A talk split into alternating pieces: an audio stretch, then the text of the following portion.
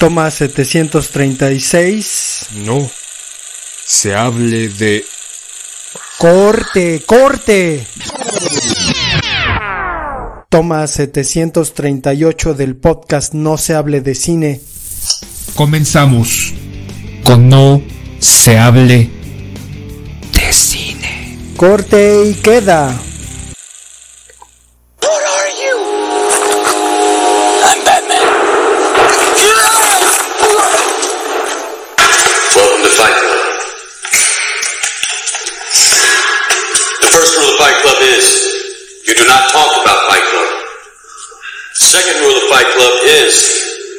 You do not talk about Fight Club. Third rule of Fight Club someone yells stop, goes limp, taps out. The fight is over. And you will know my name is the Lord when I lay my vengeance upon thee.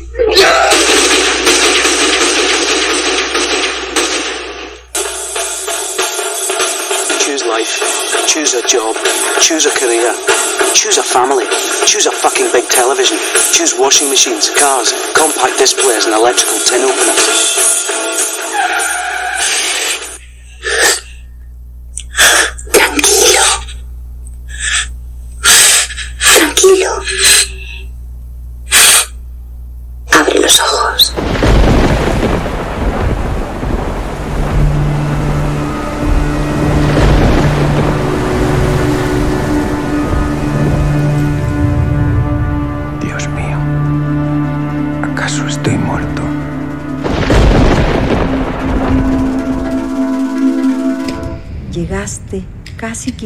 500 años después. ¿Qué te trajo a nuestro tiempo? Entramos a un pueblo y de inmediato arrasamos los templos.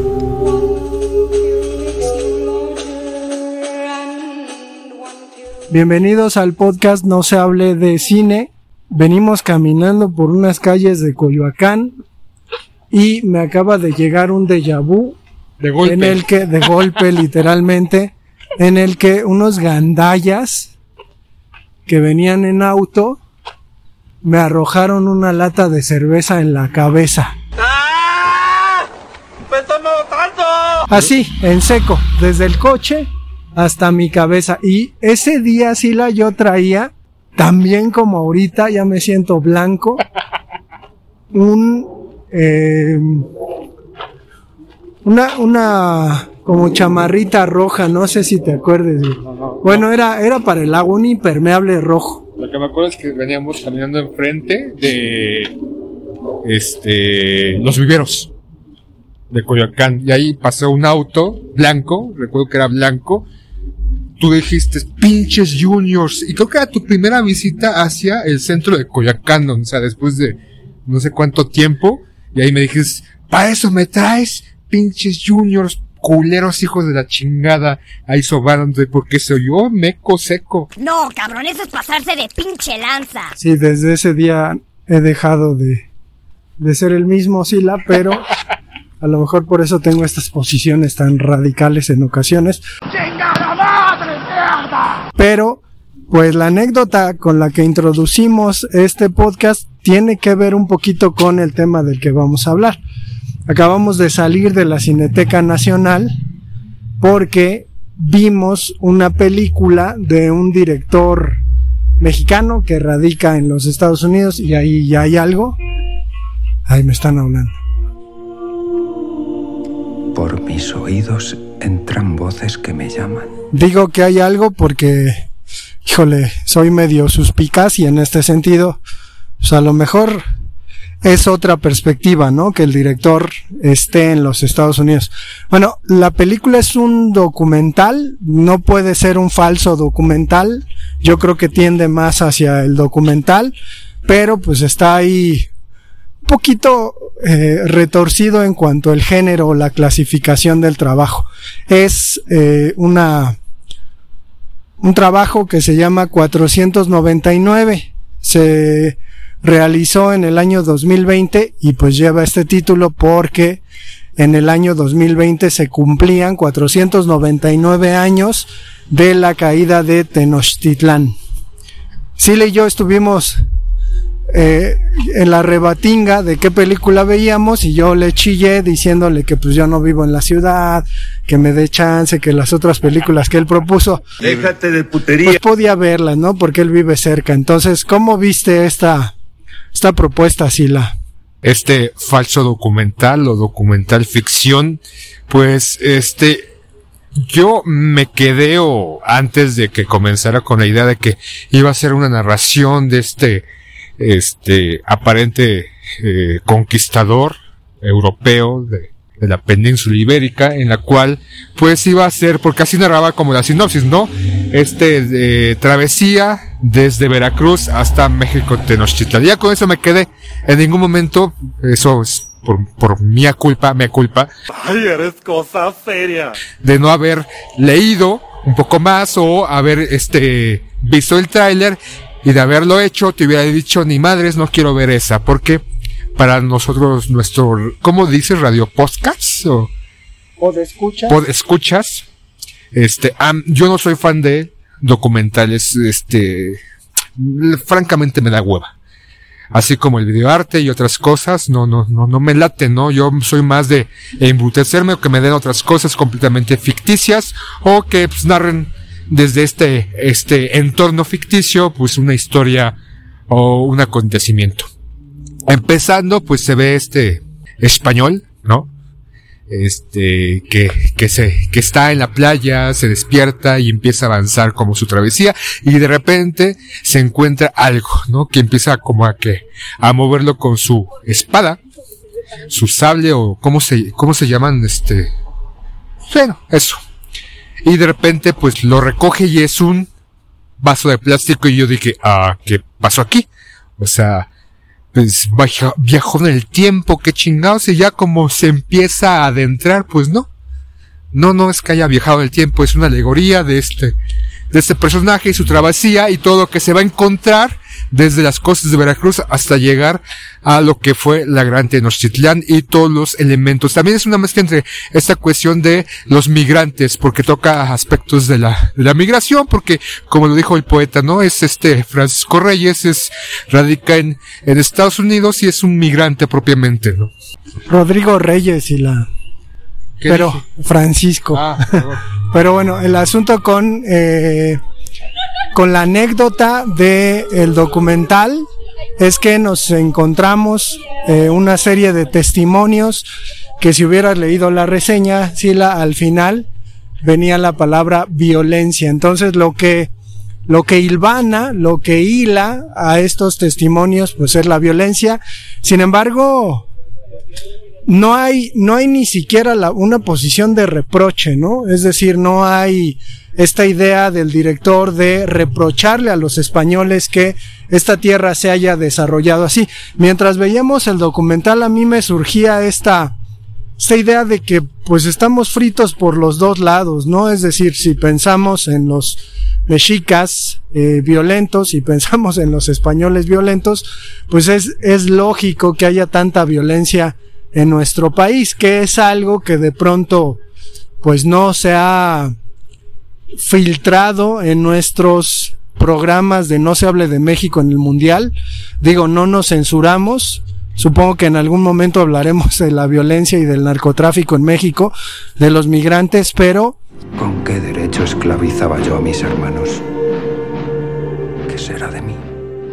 pues sí es, es un tema eh, con el cual pues hemos vivido de siempre, ¿no? Al final creo que, que nos da muchísima tela de dónde contar, cortar para contar pues lo que pasa. Sin embargo, eh, esta, esta cuestión de ir eh, pues acercándonos a testimonios que no son tantos, de manera creo que muy timorata, ¿no? Vamos ahí como, como acercándonos a los testimonios y nos van dando desde luego una visión a partir de la ruta de Cortés, la ruta que Hernán Cortés tomó desde la antigua Veracruz hasta eh, México Tenochtitlan, pues nos encontramos, ¿no? Con, con una serie de testimonios que nos dan una perspectiva de México que no es la perspectiva, ¿no? O sea, México no es eso, México es mucho más complicado, abstracto,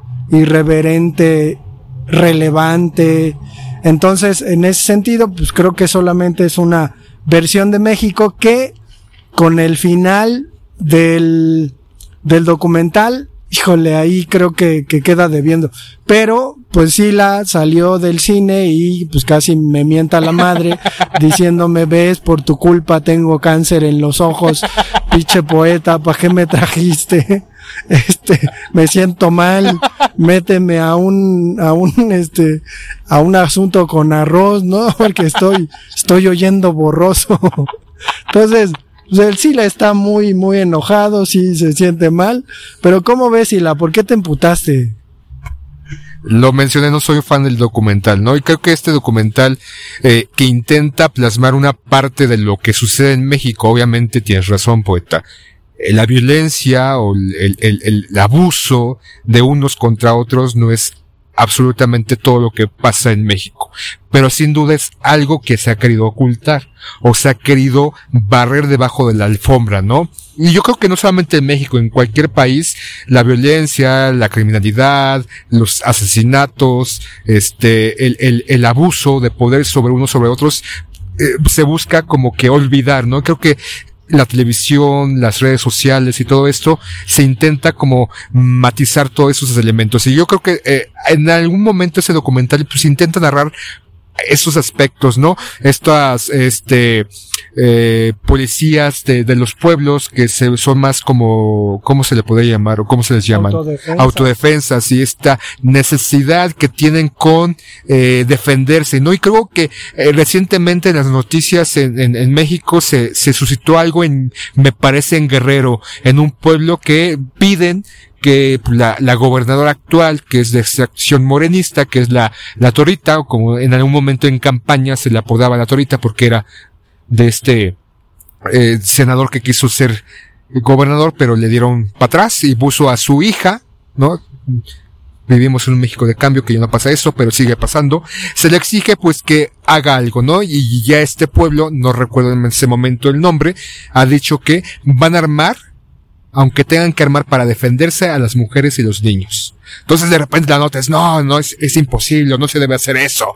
Pero pues ven un, un, aspecto, no ven realmente el problema. El problema es que la violencia está presente ahí, ¿no? Y este documental intenta abordar desde la violencia de, estes, de estos pueblos, de las mujeres, de los migrantes, porque incluso narra cómo, cómo cómo los migrantes van saliendo de sus, de su, de su estado, de su país, incluso se, se da como una especie de, este, pues, soliloquio, este, ¿cómo se puede llamar? Eh, narración de uno de ellos de por qué salió de su país teniendo trabajo, teniendo pues una estabilidad económica, puesto que le mataron a sus hermanos y le están exigiendo que venda droga y él no quiere y hacer eso y si no lo hace lo van a matar y la única solución que tiene es irse de su país, pero al irse de su país, desde que sale empieza a ser pues pues agredido, ¿no? Desde exigirle dinero en, dentro de ese recorrido, ya sea de Salvador, Honduras o cualquier estado de,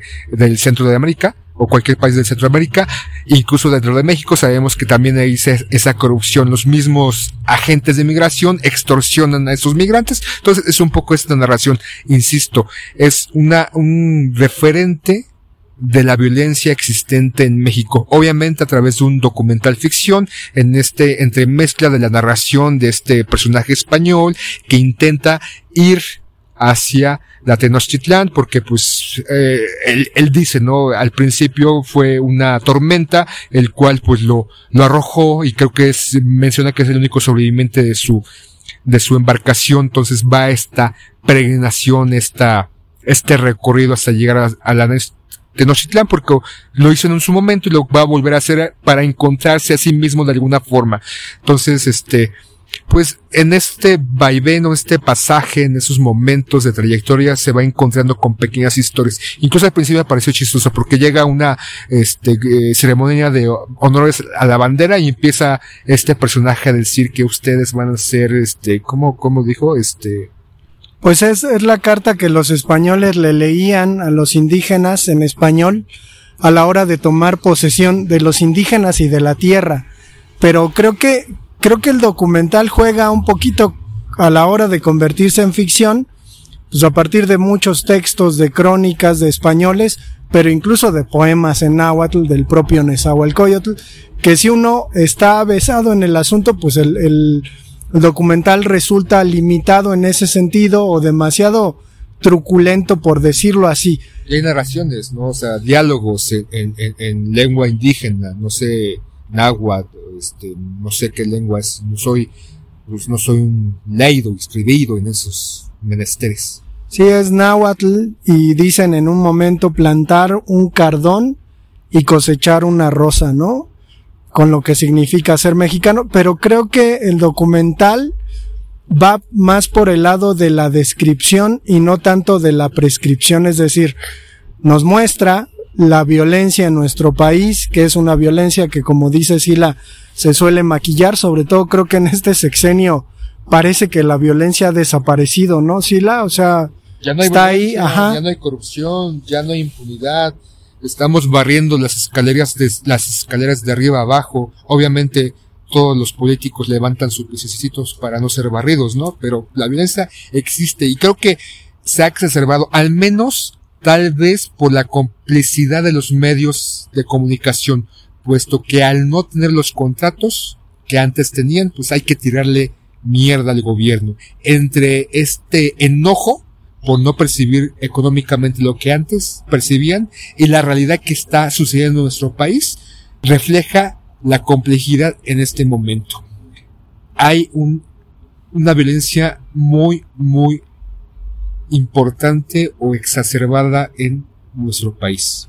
Yo diría que arraigada, ¿no? De pronto hasta nos parece casi normal y eh, me refiero a la cuestión de la descripción como una de las cualidades más grandes del documental porque no nos alecciona, simplemente nos muestra, no va por lo prescriptivo y sin embargo me parece que pues en este sentido las feministas deberían hacer caso a este documental y no y no pues referirse a Cruella, ¿no? Como la gran película feminista, porque precisamente en este documental hay un testimonio de una madre que pues describe eh, de manera terrible el feminicidio de su hija, ¿no? Entonces, quizás pues nos sirva para dimensionar con lujo de detalle, o sea, realmente narra cómo su hija de 12 años, 8 meses, que iba a la secundaria, que pertenecía al cuadro de honor,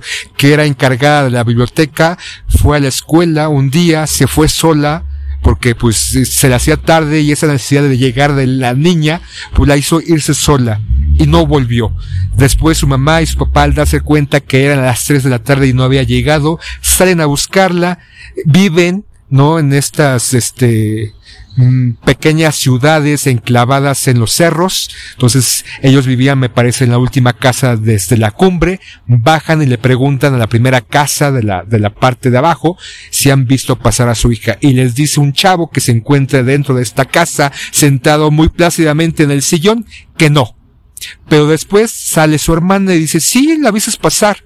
Y ahí es cuando la, eh, pues esta desgarradora historia se hace presente de cómo su hija fue abusada sexualmente, martirizada, fue pues mancillada, sodomizada y que aguantó. Incluso dice su mamá, mi hija era una luchona, porque de repente hace una reflexión o nos muestra o nos narra cómo el perito va diciendo una a una las infracciones o los daños que sufrió el cuerpo de esta niña, 45.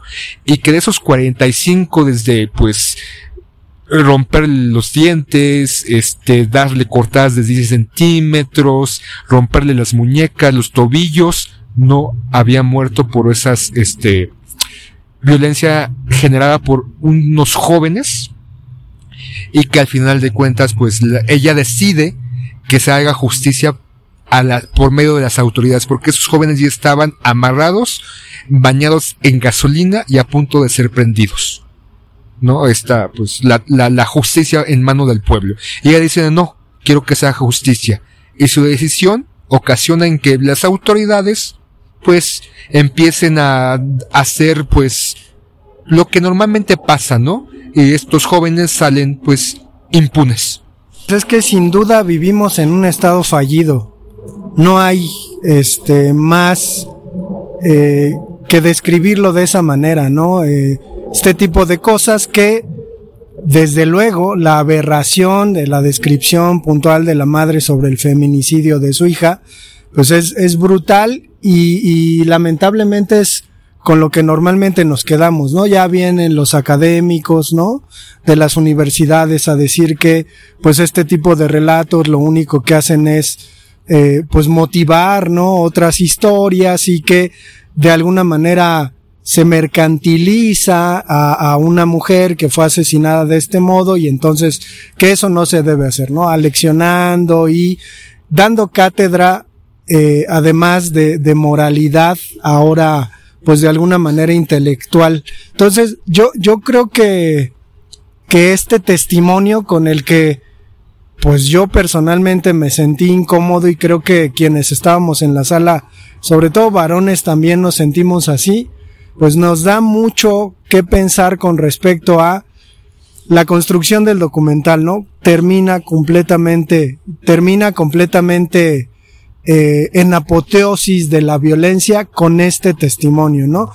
Y curiosamente al final del documental que se fue seccionando, ¿no? En algunas partes relevantes de este camino de Cortés hacia eh, Tenochtitlán, con una parte que se llama El Dorado, ¿no? Entonces vemos a este personaje conquistador ficticio lavando trastes en Nueva York. Yo no sé si el director Rodrigo en un restaurante chino.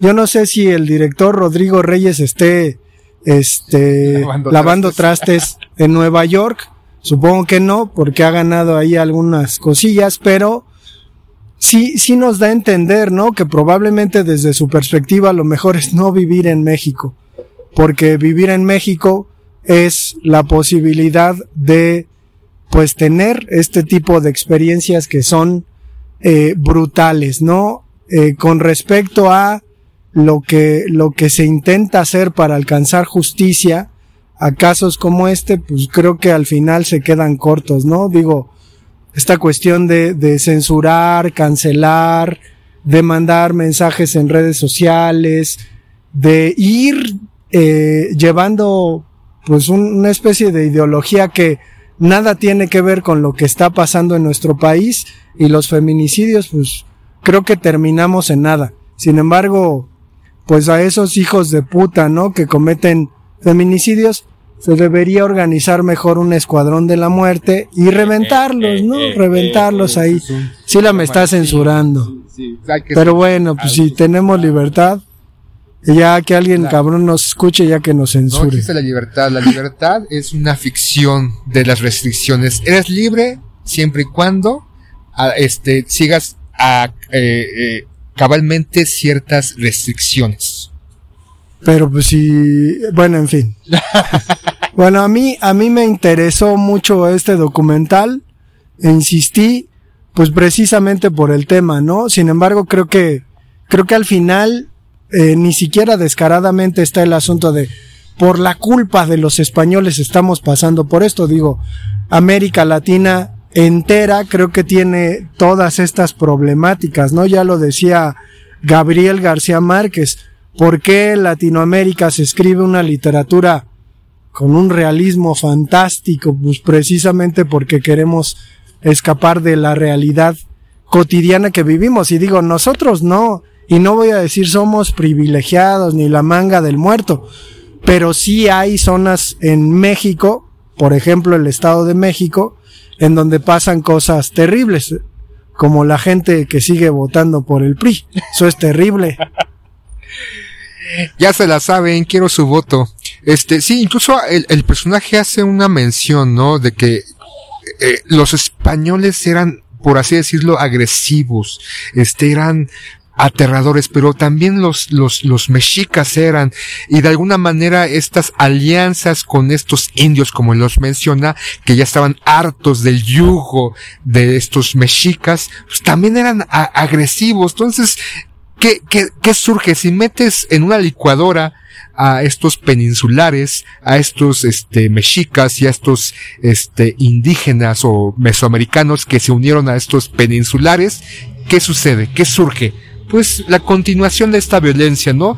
Violencia de unos, violencia de otros, y violencia, violencia, violencia. Y creo que la violencia no es tanto de estos peninsulares y mesoamericanos. La violencia es parte aparentemente del ser humano, porque haces mención poeta de Latinoamérica, pero pues en Estados Unidos se matan por llegar a las escuelas, ¿no? Este chiste absurdo por los este tiroteos en las escuelas estadounidenses, en Canadá, en Europa, o sea, en cualquier parte hay violencia, claro, cada, cada país intenta o cada gobierno intenta esconderla o suavizarla o maquillarla para que no se vea lo grotesca que es. El ser humano nos da una reflexión que es violento por naturaleza. Eh, Creo que en México seguimos teniendo a una suerte de mexicas, ¿no? Son los empresarios y los políticos, ¿no? Que nos exprimen, nos piden tributo, ¿no? Pagamos impuestos por trabajar, imagínense nada más cómo está la situación en México. cosa. Pagas impuestos por tener un carro, ¿no? Entonces, pues políticos y empresarios, O sea, que lo malo no es pagar impuestos, o sea, creo que para que exista en la ideología, en la imaginaria, para que exista un país fuerte o estable, pues hay que pagar impuestos. El problema es que, ¿dónde están esos impuestos? Ese dinero por mi chicle que me compré de tres pesos. O sea, se supone que es para el mejoramiento, se supone que es para el condicionamiento, se supone que son para infinidad de cosas para nosotros mismos. Y lo que vemos con esos políticos priistas, morenistas, periodistas, panistas y estos partidos que mueren y después se surgen nuevamente es que les vale madre, no se está encaminando. Yo creo que ese es el problema, ¿no? De este país. No es que paguemos impuestos, es dónde carajos están esos impuestos, los oya.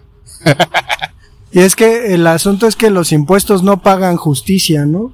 Es decir, sí, sí, claro, si tienes el dinero para, Ah, no, para, bueno. para pagar y exigir justicia o para que la justicia se vaya a tu forma o a, a tus bolsillos, existe. O sea, el pagar por la justicia está latente y yo creo que ese es el problema que existente en la ciudad, en, en el país, ¿no? Mencionas la, la violencia en el Estado de México. La violencia está en todas partes, no solamente en el Estado de México, gobernado por países. Aquí en México, gobernado por una morenista, existe esa violencia y se sigue, sigue, sigue.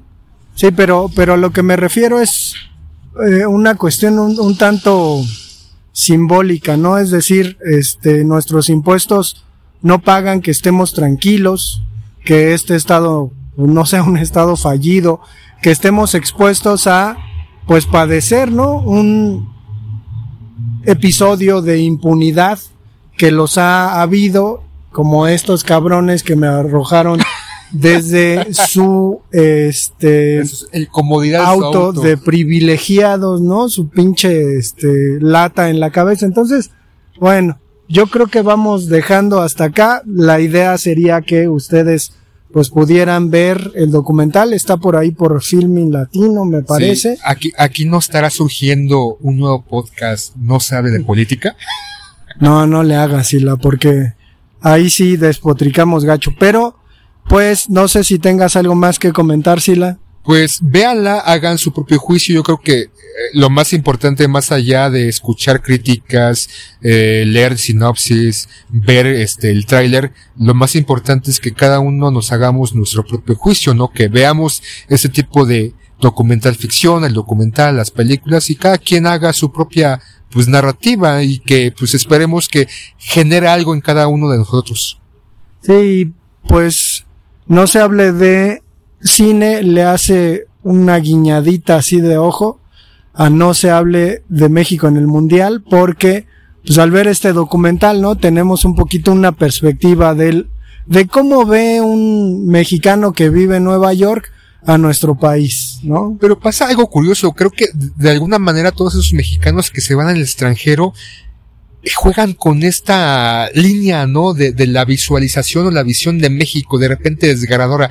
Y, y se les critica mucho, ¿no? Desde su confort, ¿no? De, viviendo en Estados Unidos, siendo artista y viviendo en Inglaterra, o, o siendo cineasta y viviendo en Miami. Entonces, como que de repente tacharles, tú, tú, ¿de qué hablas si no vives aquí, no? Entonces, Ah, Sin embargo, híjole, creo que nos podemos meter ahí en un rollo porque el intelectual mexicano, el artista mexicano, yo me refiero al que me toca de la literatura, tiene esta visión de las cosas, ¿no? Es decir, este, pues desafortunadamente en México, en el siglo XIX, el intelectual tuvo que acercarse a la política para tener una república, ¿no? Y de pronto, pues no se le quitó la costumbre y es muy común ver a los artistas mamando del erario público, literalmente se las viviendo del, metimos itar- dobladas, camaradas. del, del erario público y pues ahí, ahí se la pasa, ¿no? Y pueden ser revolucionarios de cepa,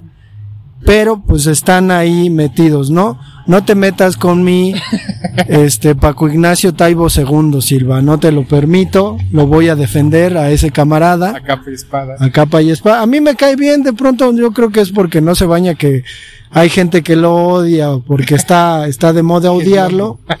Pero, pues, hace años no pasaba nada con el Fondo de Cultura Económica y ahora, pues tenemos libritos de 15, 14 pesos, 20 pesos. Pero bueno, pues nos despedimos. Eh, este podcast se, como que se, se desordenó, pero No, pero es parte de lo que nos dejó este, esta película, ¿no? A final de cuentas no solamente es hablar de, pues, efectos especiales, su historia, sino qué nos genera. A final de cuentas, la película, la, una obra de teatro, un, un cuento, una novela, pues nos debe ge- generar algo.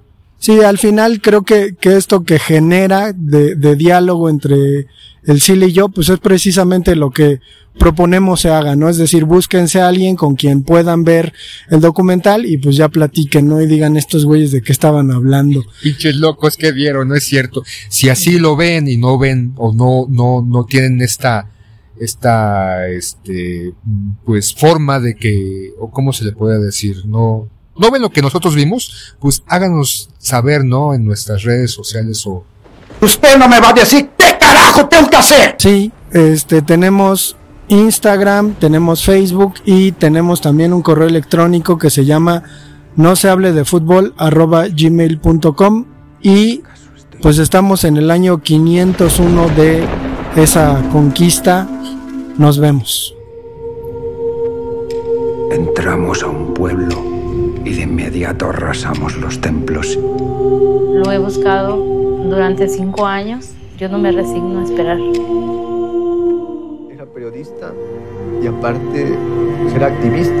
Por cualquiera de las dos te matan. Mi hijo tiene cinco años, cuatro meses que no se ve. Es una obligación de ellos protegerlo. Vemos primero la zona, el tipo de suelo, si tiene olor a putefacto, ahí hay resto. ¿Con qué derecho esclavizaba yo a mis hermanos? ¿Qué será de mí? ¿Está bonita? Porque si yo en ese momento hubiera dicho sí, ellos estuvieran muertos. Me hubieran pagado lo que le hicieron a niña. A los 17 años hice un examen para materiales de guerra, para incorporarme al colegio militar. Por dinero se sea lo que sea. Me pregunto, ¿qué fue de mi riqueza? Mi gloria?